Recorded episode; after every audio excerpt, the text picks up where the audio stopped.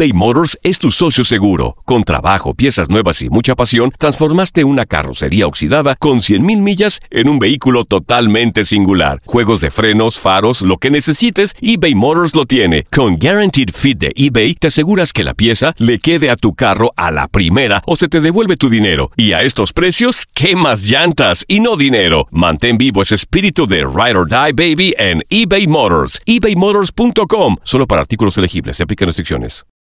Lucero junto a José Ron protagonizan El Gallo de Oro. Gran estreno miércoles 8 de mayo a las 9 por Univisión. Y de las mejores. Euforia Podcast. Historias que van contigo.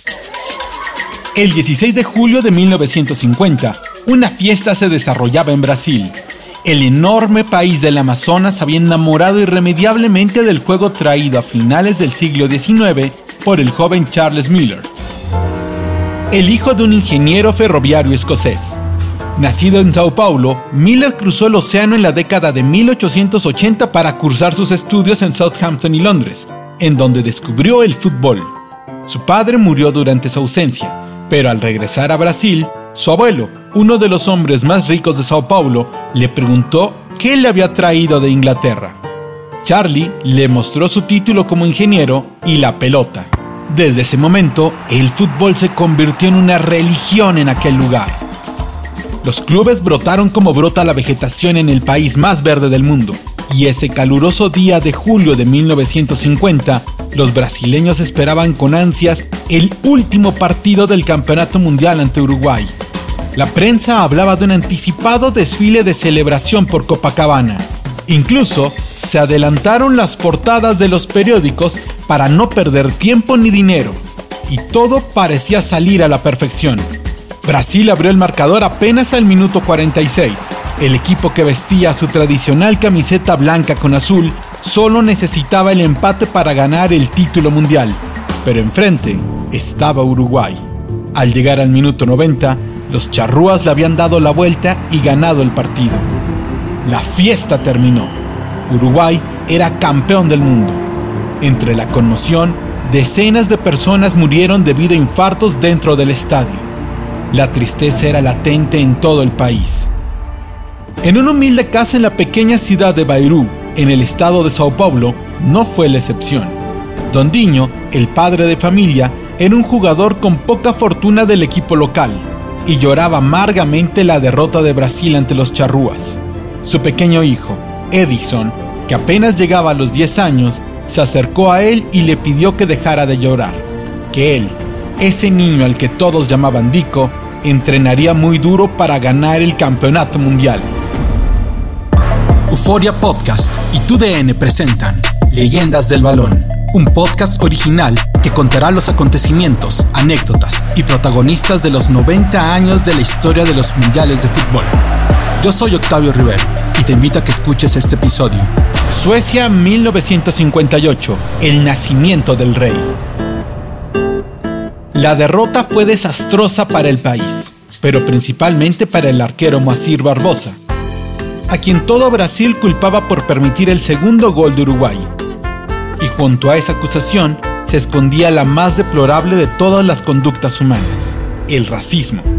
Moacir Barbosa era, junto con Milton Santos, los únicos jugadores de color en un equipo que apenas 33 años antes había prohibido las convocatorias de personas con orígenes africanos.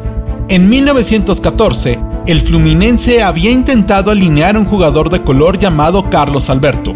Lo tuvieron que untar en polvo blanco para que pasara desapercibido, pero con el fragor del juego, el sudor hizo que el disfraz se extinguiera, dejando ver al jugador de piel morena tal y como era, lo que provocó el abucheo del público y la vergonzosa expulsión de Carlos Alberto, solo por motivos raciales. Pero esto era común en este país recién nacido.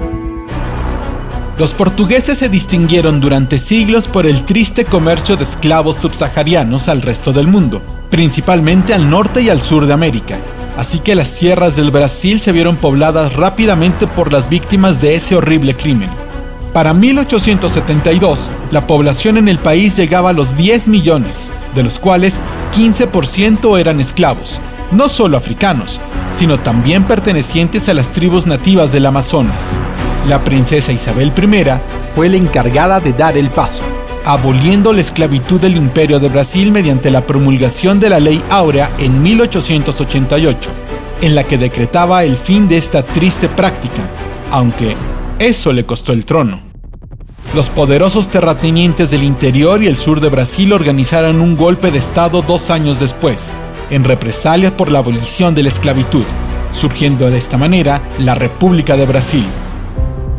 El décimo presidente fue un hombre llamado Epitácio Pessoa, quien ocupaba el cargo en 1919, cuando la Copa América se disputaba en suelo brasileño.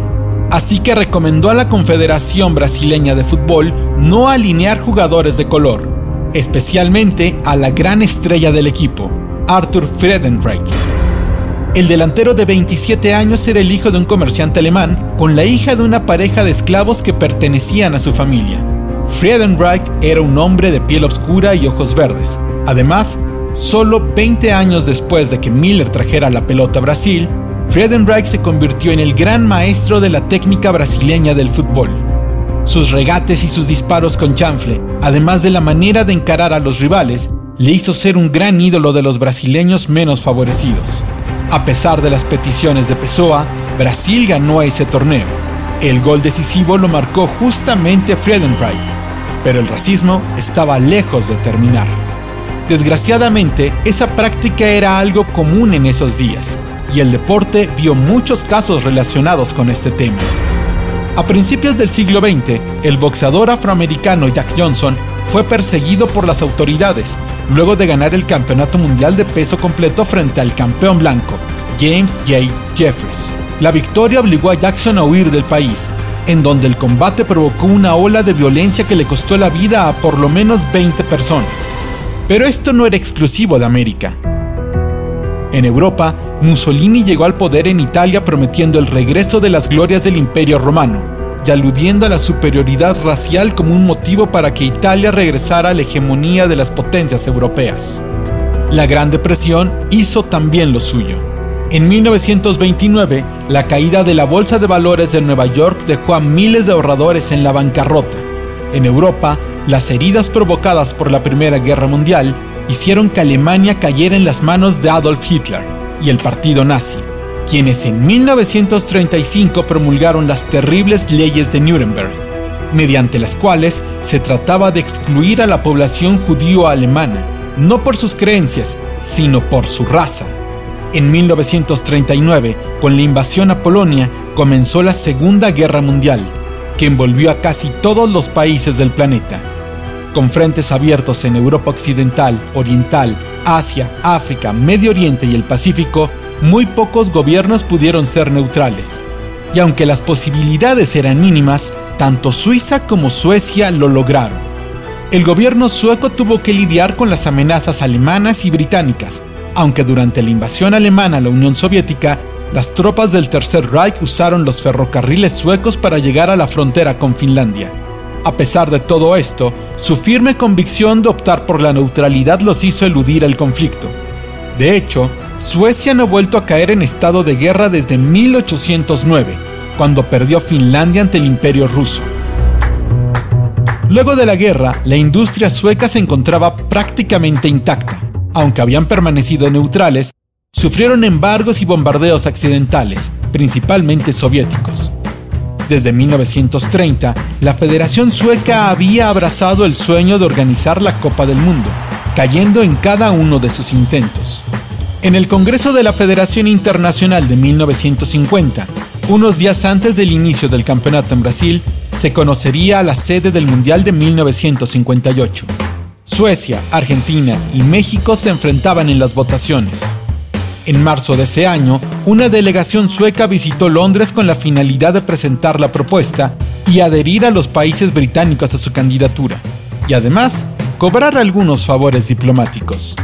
Europa se reconstruía y lo hacía con el acero sueco, que ayudó a levantar el continente. Los países europeos se alinearon y votaron en bloque por la candidatura sueca.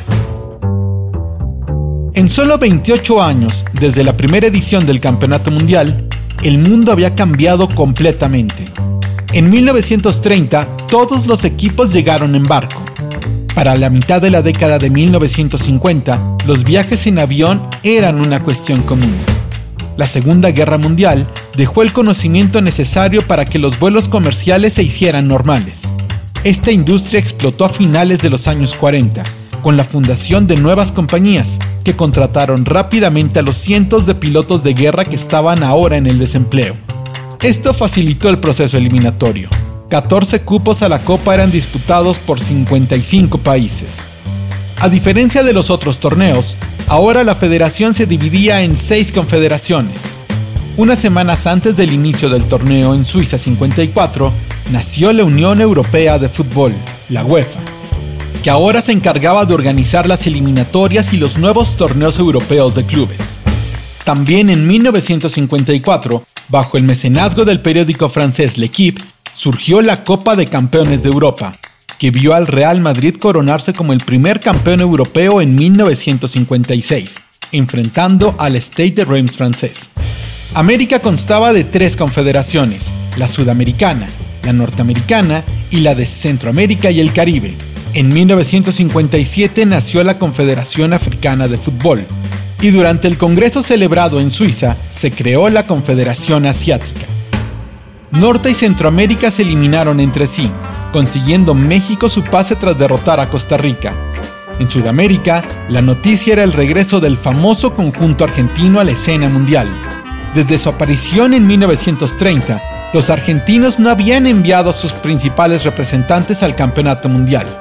En 1934 asistieron con una selección amateur, pero diversos conflictos con la Federación Internacional hicieron que Argentina se ausentara del certamen.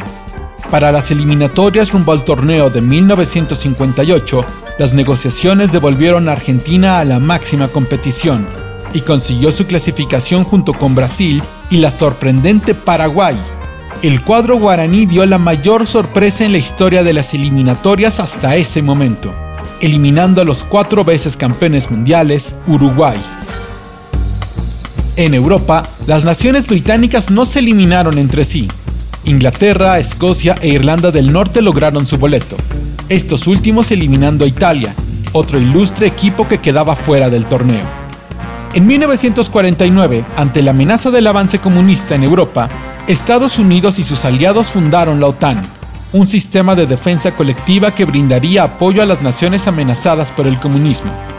Para contrarrestar esta alianza, en 1955, bajo la mirada de la Unión Soviética, se firmó el Tratado de Amistad, Colaboración y Asistencia en los países del este de Europa, mejor conocido como el Pacto de Varsovia. De esta forma, aunque la guerra había terminado 10 años atrás, el mundo se encontraba más dividido que nunca. Cuatro países pertenecientes a la cortina de hierro calificaron al torneo. Checoslovaquia, Yugoslavia, la Unión Soviética, que haría su debut en la Copa, y Hungría, un equipo que había perdido gran parte de su potencial debido a la fuga de jugadores como Coxis, Sibor y en especial Ferenc Puskas, quien ahora brillaba en el Real Madrid de España. La cuenta de los equipos europeos incluyó a Austria, una de las antiguas potencias del juego. El último boleto fue disputado entre Gales, segundo lugar del Grupo 4 europeo, y el naciente Estado de Israel. Al terminar la Primera Guerra Mundial, los territorios de Palestina, bajo gobierno otomano y musulmán desde la Edad Media, pasaron al control del Imperio Británico, incluyendo lo que en algún momento de la historia fue el Reino de Israel, o lo que el pueblo judío llama la Tierra Prometida. Este fue expulsado de su hogar en el año 135 de nuestra era por el emperador romano Adriano, luego de someter una revuelta judía que duró dos años. Desde entonces, los judíos se esparcieron por el mundo, sin tener un territorio propio o un verdadero país, aunque sí una nación. Al descubrirse el holocausto perpetrado por el gobierno nazi, el gobierno británico prometió al pueblo judío una parte de sus antiguos territorios en Palestina, muy a pesar de las quejas y protestas de los habitantes, palestinos y musulmanes, que solo pudieron ver con recelo como el 14 de mayo de 1948 nacía el Estado de Israel. Ese mismo año, en Nueva York, el equipo israelí jugó su primer partido enfrentando a los Estados Unidos. Pero en la eliminatoria rumbo a Suecia, Gales era mucho mejor equipo y los derrotó en ambos partidos para sellar su boleto a Estocolmo. Ya estaban los 16 equipos participantes, la Copa esperaba ansiosa. eBay Motors es tu socio seguro. Con trabajo, piezas nuevas y mucha pasión, transformaste una carrocería oxidada con 100.000 millas en un vehículo totalmente singular. Juegos de frenos, faros, lo que necesites, eBay Motors lo tiene. Con Guaranteed Fit de eBay, te aseguras que la pieza le quede a tu carro a la primera o se te devuelve tu dinero. Y a estos precios, ¿qué más llantas y no dinero? Mantén vivo ese espíritu de Ride or Die Baby en eBay Motors. ebaymotors.com Solo para artículos elegibles. Se aplican restricciones. Dicen que traigo la suerte a todo el que está a mi lado. Y esa es mi mala fortuna. Basada en el clásico de Juan Rulfo, llega Univisión, El Gallo de Oro. Supongamos que la caponera puede inclinar la suerte a quien ella quiera. ¿Estás tardando en conquistarla? Con Lucero, José Ron y Plutarco Asa. Este gallo está cambiando la vida. En una historia legendaria de amor y azar. No trates de cambiarme, no lo vas a lograr. El Gallo de Oro, gran estreno miércoles 8 de mayo a las 9 por Univisión. Viaje a Escandinavia. A diferencia del campeonato pasado, el formato en Suecia era mucho más entendible.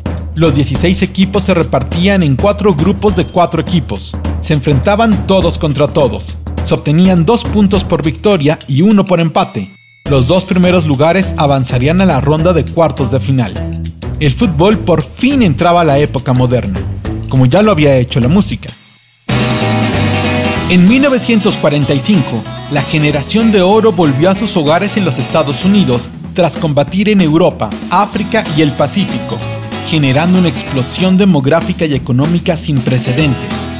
Pero los hermanos menores de estos guerreros se quedaron en casa y fueron los responsables del movimiento musical más revolucionario de la historia moderna, el rock and roll. A pesar de que el término fue acuñado desde finales de los 30 y principios de los 40, no fue sino hasta que el DJ Alan Freed lo popularizó a principios de los 50 que comenzó a crearse una corriente cultural en torno a la música de Bill Haley y sus cometas, Chuck Berry, Buddy Holly, pero en especial Elvis Presley. Nacido en el profundo sur de Mississippi, Elvis debutó en 1953 con el tema Heartbreak Hotel, causando conmoción en el público por sus movimientos de cadera.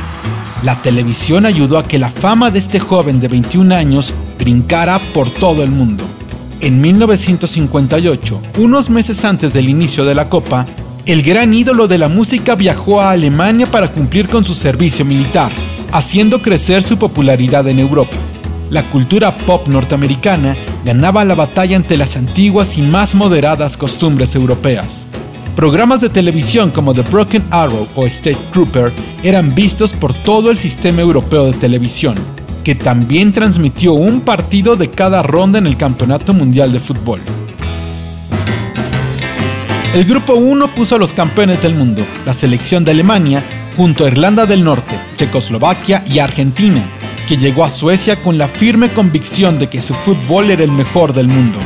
Los jugadores argentinos brillaban en todos los rincones de Europa. Su selección era ya la más ganadora de Sudamérica, y con estos argumentos a favor, creyeron que sería cuestión de presentarse y clamar la copa. Pero nunca pensaron que tantos años alejados de la competencia los dejaría fuera en la primera fase, goleados en el último partido por Checoslovaquia, equipo que castigó la soberbia rioplatense con un contundente 6 a 1. De esta forma, alemanes y checos consiguieron su pase a la siguiente ronda. El grupo 2 vio a un fenómeno llamado Just Fontaine. El delantero del State de Reims comenzó un torneo del que todavía, a más de medio siglo de distancia, se sigue hablando. Solo en la primera ronda marcó 6 goles para ayudar a Francia a conseguir su pase a los cuartos de final, junto a Yugoslavia. Hungría perdió todo su potencial. El equipo mágico de cuatro años antes quedó eliminado en la primera ronda ante Suecia y Gales, este último comandado por el gigante John Charles, quien brillaba en la Juventus de Turín.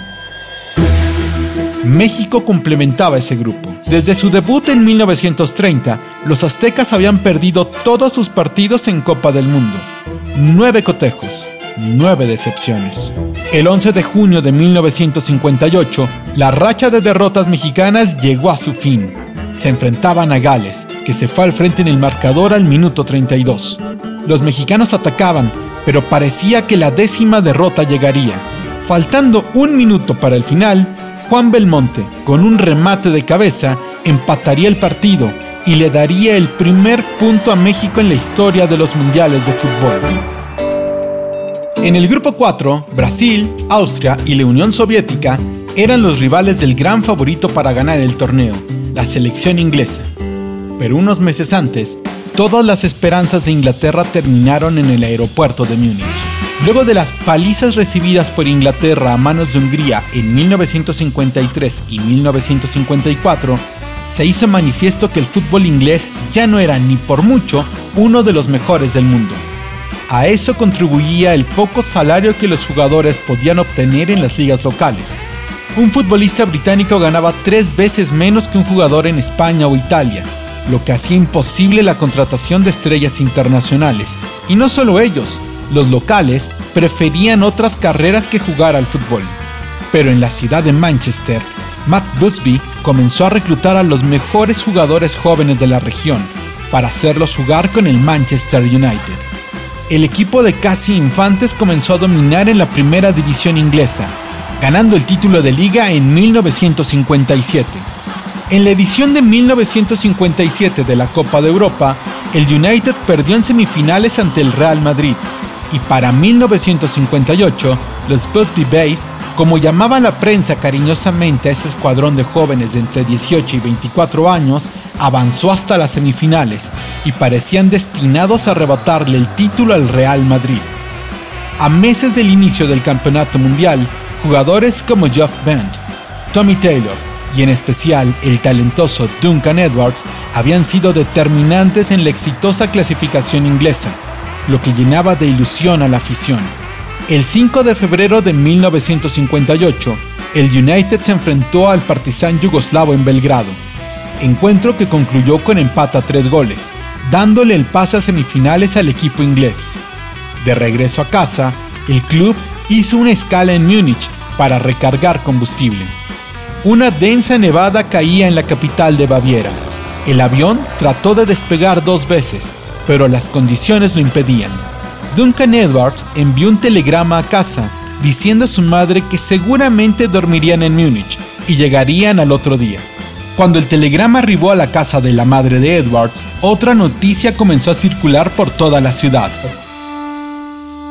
El piloto del avión, el capitán Tain, veterano de la guerra, decidió hacer un tercer intento, pero no logró que el avión levantara el vuelo estrellándose en el aeropuerto de Múnich. Ocho jugadores, tres entrenadores y dos periodistas murieron. La madre de Edward, con el telegrama en la mano, trataba de entender lo que pasaba. Su hijo, la máxima esperanza inglesa rumbo a la Copa del Mundo, estaba entre las víctimas. Meses más tarde, Inglaterra acudió a Suecia con un equipo diezmado y cayó en primera ronda del campeonato compartían grupo con Austria, Brasil y la Unión Soviética, con quienes tuvieron que jugar un partido de desempate en el que cayeron derrotados por 2 a 1. El líder del grupo fue Brasil, que venció a Austria por 3 a 0, empató con Inglaterra y venció a la Unión Soviética por 2 a 0, con un par de tantos de Babá. Pero justamente en ese partido sucedió algo que cambió para siempre la historia del fútbol. Las heridas por la derrota ante Uruguay en 1950 habían sido muy difíciles de sanar. La culpa no solo recayó en Barbosa. La superstición hizo creer a los brasileños que el uniforme blanco traía mala suerte. De esta forma, en 1951, el periódico con sede en Río de Janeiro, Correo de Maña, lanzó una convocatoria para diseñar una nueva camiseta para la selección nacional. Las reglas del concurso indicaban que la camiseta debía usar todos los colores de la bandera brasileña, y de esta forma surgió un diseño amarillo con vivos verdes en las mangas y el cuello, pantaloncillo azul y medias blancas, la verde amarela. El concurso fue ganado por Aldir García, un joven de 19 años que trabajaba como dibujante y diseñador en el periódico Pelotas de Río Grande do Sur.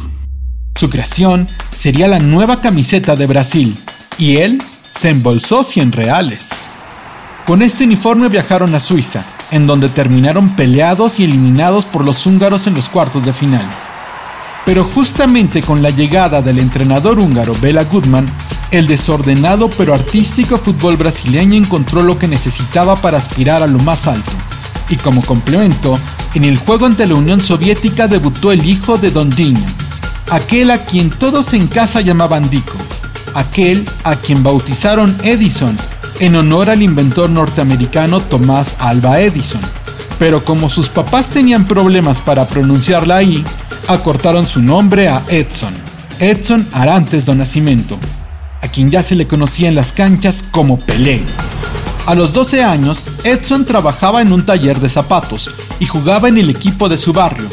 Ingresó a las inferiores del Barquinho, club en el que su padre actuaba como delantero. En ese lugar fue observado por Valdemar, figura legendaria del equipo brasileño que cayó en Italia 34 ante España. El veterano, ahora convertido en entrenador, pidió a Dico abandonar su trabajo, ciudad y familia para viajar a Santos, en donde le prometió una prueba con el conjunto local. A regañadientes, Edson dejó todo atrás y realizó las pruebas, logrando ingresar al equipo. Su impacto con el equipo sub-17 fue lento y algunos no daban demasiado futuro por él. En la final del campeonato paulista de su categoría, falló un penal que le costó el campeonato a su equipo. Desesperado, trató de huir y regresar a casa, pero una oportuna charla con su entrenador le hizo cambiar de opinión. Permaneció en el Santos, equipo en el que debutó en 1956, con solo 15 años. De inmediato causó conmoción en Sao Paulo. En su primera temporada marcó 41 goles, pero en Río de Janeiro todavía era un desconocido, hasta que el Santos fue invitado a un torneo internacional, y fue ahí en donde la atención de todo el país se centró en ese pequeño y delgado jugador. Vicente Feola, el técnico de la selección nacional, tenía una difícil tarea. Semanas antes del Campeonato Mundial, debía decidir entre Luisinho, un crack consagrado del Corinthians, y Pelé, el joven emergente del Santos. Los aficionados del Corinthians organizaron un partido entre su equipo y los seleccionados, entre ellos Pelé, para demostrarle a Feola que el elegido debía ser Luisinho. Pero Pelé brilló, hasta que el defensor Ari Clemente casi le parte la pierna en dos. Faltando unos días para el inicio de la Copa, Pelé estaba lesionado y con pocas posibilidades de jugar. Tal vez los aficionados de Corinthians pensaron que sería el momento de Luisinho, pero Feola no dudó, y ese 15 de junio de 1958 comenzó la magia. Cuatro días después, Brasil se enfrentaba a Gales, cuya estrella era John Charles, un adversario temible. Ambos equipos se fajaron en un gran duelo, con aproximaciones en ambas porterías, pero al minuto 66, Pelé recibió la pelota a espaldas de la portería. Con un destello de magia, hizo un pequeño giro, dejando al defensa galés viendo visiones, y marcó su primer gol en las Copas del Mundo. Brasil avanzó a semifinales con ese tanto, derrotando a Gales por 1 a 0. El rival en semifinales sería el poderoso equipo de Francia, liderado por Raymond Coppa, considerado el mejor jugador de Europa, y el gran delantero Jos Fontaine, quien había marcado dos goles en la victoria de 4 a 0 ante Irlanda del Norte en los cuartos de final. Suecia y Alemania disputarían la otra semifinal. Los campeones del mundo avanzaron con un gol del héroe de Berna cuatro años antes, Helmut Rahn. Por su parte, los suecos derrotaron a la Unión Soviética. Los cuatro mejores equipos del mundo estaban listos para batirse por un cupo en la final. Cuatro equipos aspiraban a la Copa Jules Rimet, pero sería la primera ocasión en la historia en la que el creador de la competición no asistiría a la definición de la misma. En 1954, luego de 33 años, Jules Rimet dejó la presidencia de la federación para dedicarse a escribir sus memorias en un fascinante libro llamado La maravillosa historia de la Copa del Mundo. Luego de eso, fue nominado al Premio Nobel de la Paz, pero la Academia Noruega pensó que su apoyo al fascismo en 1934 y sus constantes cabildeos con la Alemania nazi eran suficientes para no otorgarle tal distinción. El 15 de octubre de 1956, Jules Rimet murió pacíficamente en su casa del distrito parisino de Suresnes. Su puesto ahora era ocupado por el inglés Arthur Dewry. Pero el mundo estaba atento en otras cosas. Los soviéticos habían tomado ventaja en lo que la prensa llamó la carrera espacial, lanzando su satélite artificial Sputnik 1 en octubre de 1957. Por su parte, los norteamericanos, usando algunos de los más renombrados científicos alemanes, como Werner von Braun, quien 20 años antes trabajaba bajo las órdenes del Tercer Reich, el 31 de enero lanzaron la sonda espacial Explorer I. 55 años después de la invención del avión, el hombre comenzó la exploración espacial. El Sputnik ayudó a determinar la densidad de la atmósfera. Por su parte, gracias al Explorer, se descubrieron los cinturones de radiación terrestre. Pero en la Tierra, las hazañas de los hombres comunes hacían disfrutar y asombrar a los aficionados, como lo ocurrido aquel 24 de junio en Estocolmo y Gotemburgo. A las 7 de la noche comenzaron las dos semifinales. El juego de Suecia ante Alemania fue transmitido por la televisión sueca, haciendo enfurecer a los dirigentes de la Federación Internacional. La televisión era una novedad y claramente hizo que los aficionados se alejaran de los estadios, haciendo de este el campeonato con menor asistencia de público.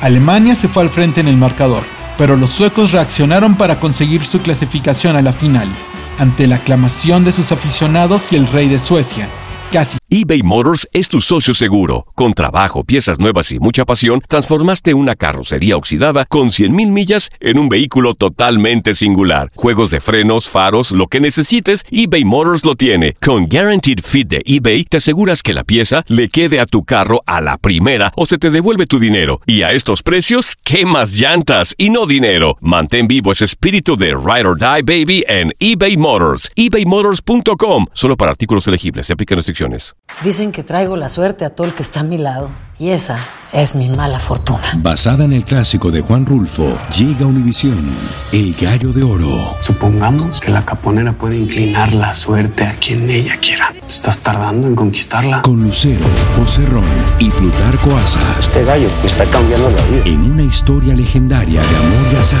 No trates de cambiarme, no lo vas a lograr. El Gallo de Oro, gran estreno miércoles 8 de mayo a las 9 por Univisión a todos los partidos. En el otro encuentro, Francia y Brasil se enfrentaron en un partido que durante los primeros minutos fue extremadamente parejo y bien jugado. En la saga gala aparecía Robert Jonquet, considerado el mejor defensor del mundo y capitán del equipo francés. Baba, la superestrella del Vasco da Gama, abrió el marcador apenas al minuto 2, pero al minuto 9, Jos Fontaine marcó su noveno gol del campeonato. El juego se hizo de ida y vuelta, pero parecía que Francia era mejor, hasta que Baba y Jonquet chocaron en una acción en la que el francés resultó fracturado del peroné. La saga francesa se quedó sin su líder, aunque Robert Jonquet, aún sabiendo de su delicada lesión, pidió al médico que le anestesiara la pierna y así volvió al campo. Los cambios no fueron permitidos sino hasta 12 años después, por lo que los jugadores lesionados que podían reingresar al campo lo tenían que hacer desde la posición de extremo izquierdo. Desde ese lugar, Robert Jonquet, con la pierna y el corazón destrozado, solo pudo ver cómo Pelé marcaba tres goles para sumarse al tanto de Didi y asegurar el pase brasileño a la final. En el juego por el tercer lugar, Jos Fontaine marcó cuatro goles, para imponer un récord que perdura hasta nuestros días. 13 goles en una sola Copa del Mundo, quizá la marca más complicada de romper en cualquier deporte. El día de la final, 49.737 personas se acercaron hasta el municipio de Solna, a las afueras de Estocolmo, con el objetivo de atestiguar la coronación de un nuevo campeón del mundo. Ni Brasil ni Suecia se habían consagrado hasta ese momento. El rey de Suecia, Gustavo IV, observaba desde el palco principal. Como ambos equipos vestían de amarillo, se hizo un sorteo que ganó Suecia, Brasil había cambiado su camiseta blanca por una amarilla que le diera suerte. Ahora, en su máxima oportunidad de buscar el campeonato del mundo, usaría su uniforme de visitante, una elegante casaca azul rey. El 29 de junio llegó. Estocolmo se vestía con la bandera de la cruz escandinava en amarillo y el fondo en azul marino. Todo estaba listo. Brasil era el favorito, pero Suecia estaba en casa y era apoyada por su público. En Brasil, las cosas poco a poco cambiaban. El país había dejado de ser regido por los terratenientes y ahora era gobernado por el doctor Juscelino Kubitschek, considerado por muchos historiadores brasileños como el mejor presidente del país. Durante su gobierno se construyeron autopistas, presas, aeropuertos, se atrajo la inversión extranjera y esto ayudó a que muchas personas salieran de la pobreza. Además, comenzó la construcción de la nueva capital, Brasilia. En el año 2000, la revista brasileña E lo nombró el brasileño del siglo. Ese era el país que esperaba por su primer campeonato mundial, y los hombres que conformaron ese equipo eran muestra del verdadero Brasil, el de las mezclas. Gilmar, el arquero, era descendiente de portugueses. Bellini, cuyos padres habían llegado de Italia luego de la Primera Guerra Mundial, era el capitán del equipo. En el campo estaba Nilton Santos, aquel jugador de color que cuatro años antes en Suiza iniciara la batalla de Berna con un derechazo sobre Bosnik. Didi, por su parte, era un mulato de poderosa pierna derecha, con la que había perfeccionado una técnica de golpeo que él llamaba la fola seca, u hoja seca, en la cual la pelota se elevaba al ser golpeada justo en el centro, bajando rápidamente, como lo hacen las hojas secas de los árboles cuando están cayendo, enloqueciendo a los porteros contrarios. Junto a él estaba Cito y Garrincha, un prodigio del fútbol, que tenía la pierna derecha 6 centímetros más corta que la izquierda, los pies girados y había sido certificado por un médico en su infancia como persona con handicap. Sus hermanos mayores la apodaron Garrincha por un pequeño pajarillo del Amazonas que es torpe y lento, además de poco agraciado a la vista. Pero Manuel Francisco dos Santos se convertía en una flecha cuando tocaba la pelota y driblaba a sus oponentes. A sus 24 años, Garrincha era el complemento perfecto para que la magia del joven Pelé saliera a relucir. Además, estaba Mario Zagallo, el veterano del equipo, quien fue uno de los obreros que ayudó a la construcción del estadio de Maracaná. Babá era el otro genio, y ese día, 29 de junio, comenzaron perdiendo el partido. Al minuto 4, Lielhoff abrió el marcador para los locales. Cuatro minutos después, Garrincha, con todo y su pie corto, desbordó a la defensa sueca. Envió el centro a donde Pelé no pudo rematar, pero a segundo poste, Babá marcó el empate. La misma combinación provocó el segundo gol brasileño. La exhibición de los amazónicos era tal que el público sueco dejó de alentar a los suyos y solo aplaudía los gestos técnicos de los visitantes, que tejían un fútbol nunca antes visto. Se fueron al descanso con el marcador 2 a 1 para Brasil, pero al regresar del medio tiempo, Milton Santos envió un centro a donde el hijo de Dondinho, el niño que le prometió a su padre entrenar muy duro para ser campeón del mundo, comenzó a cumplir su promesa. Pelé la bajó de pecho, le hizo un sombrerito en defensor y finalizó su obra de arte con un potente disparo que hizo temblar las redes del estadio. Brasil se acercaba al campeonato mundial a ese por el cual lloraron tanto ocho años atrás. Zagallo afianzó la victoria al minuto 68. Brasil ya festejaba, desde Río a Bahía, de Sao Paulo a Recife. Simonson puso a Suecia a solo dos goles de distancia, aunque el 4 a 2 era contundente. Pero todavía faltaba una pizca más de magia y encanto. Desde el medio campo salió una pelota que terminó muriendo en el pecho de Pelé quien tocó de tacón a donde Zagalo se movía por el corredor del área. Pelé siguió corriendo, Zagalo se entró y de cabeza, el niño prodigio de 17 años marcó el quinto gol de Brasil. Sin mucho que agregar, al minuto 90, el árbitro francés, Maurice Guiquet, señaló que Brasil ganaba su primer campeonato mundial de fútbol. Los jugadores se abrazaban entre ellos. Pelé fue consolado por Gilmar, lloraba recordando a su padre. Así, 40 años después de que un presidente prohibiera la inclusión de jugadores de color en la selección brasileña, este grupo de futbolistas representaba a Brasil en toda plenitud. Blancos, de color, mestizos, indígenas, inmigrantes, todos eran brasileños y ahora eran los mejores. Esto fue Leyendas del Balón. Suecia 1958, El nacimiento del rey. Un podcast original de Euforia y TUDN, narrado por Octavio Rivero. Euforia Podcast. Historias que van contigo. eBay Motors es tu socio seguro. Con trabajo, piezas nuevas y mucha pasión, transformaste una carrocería oxidada con 100.000 millas en un vehículo totalmente singular. Juegos de frenos, faros, lo que necesites, eBay Motors lo tiene. Con Guaranteed Fit de eBay, te aseguras que la pieza le quede a tu carro a la primera o se te devuelve tu dinero. Y a estos precios, ¿qué más llantas y no dinero? Mantén vivo ese espíritu de Ride or Die Baby en eBay Motors. ebaymotors.com. Solo para artículos elegibles. Se aplican restricciones. Dicen que traigo la suerte a todo el que está a mi lado.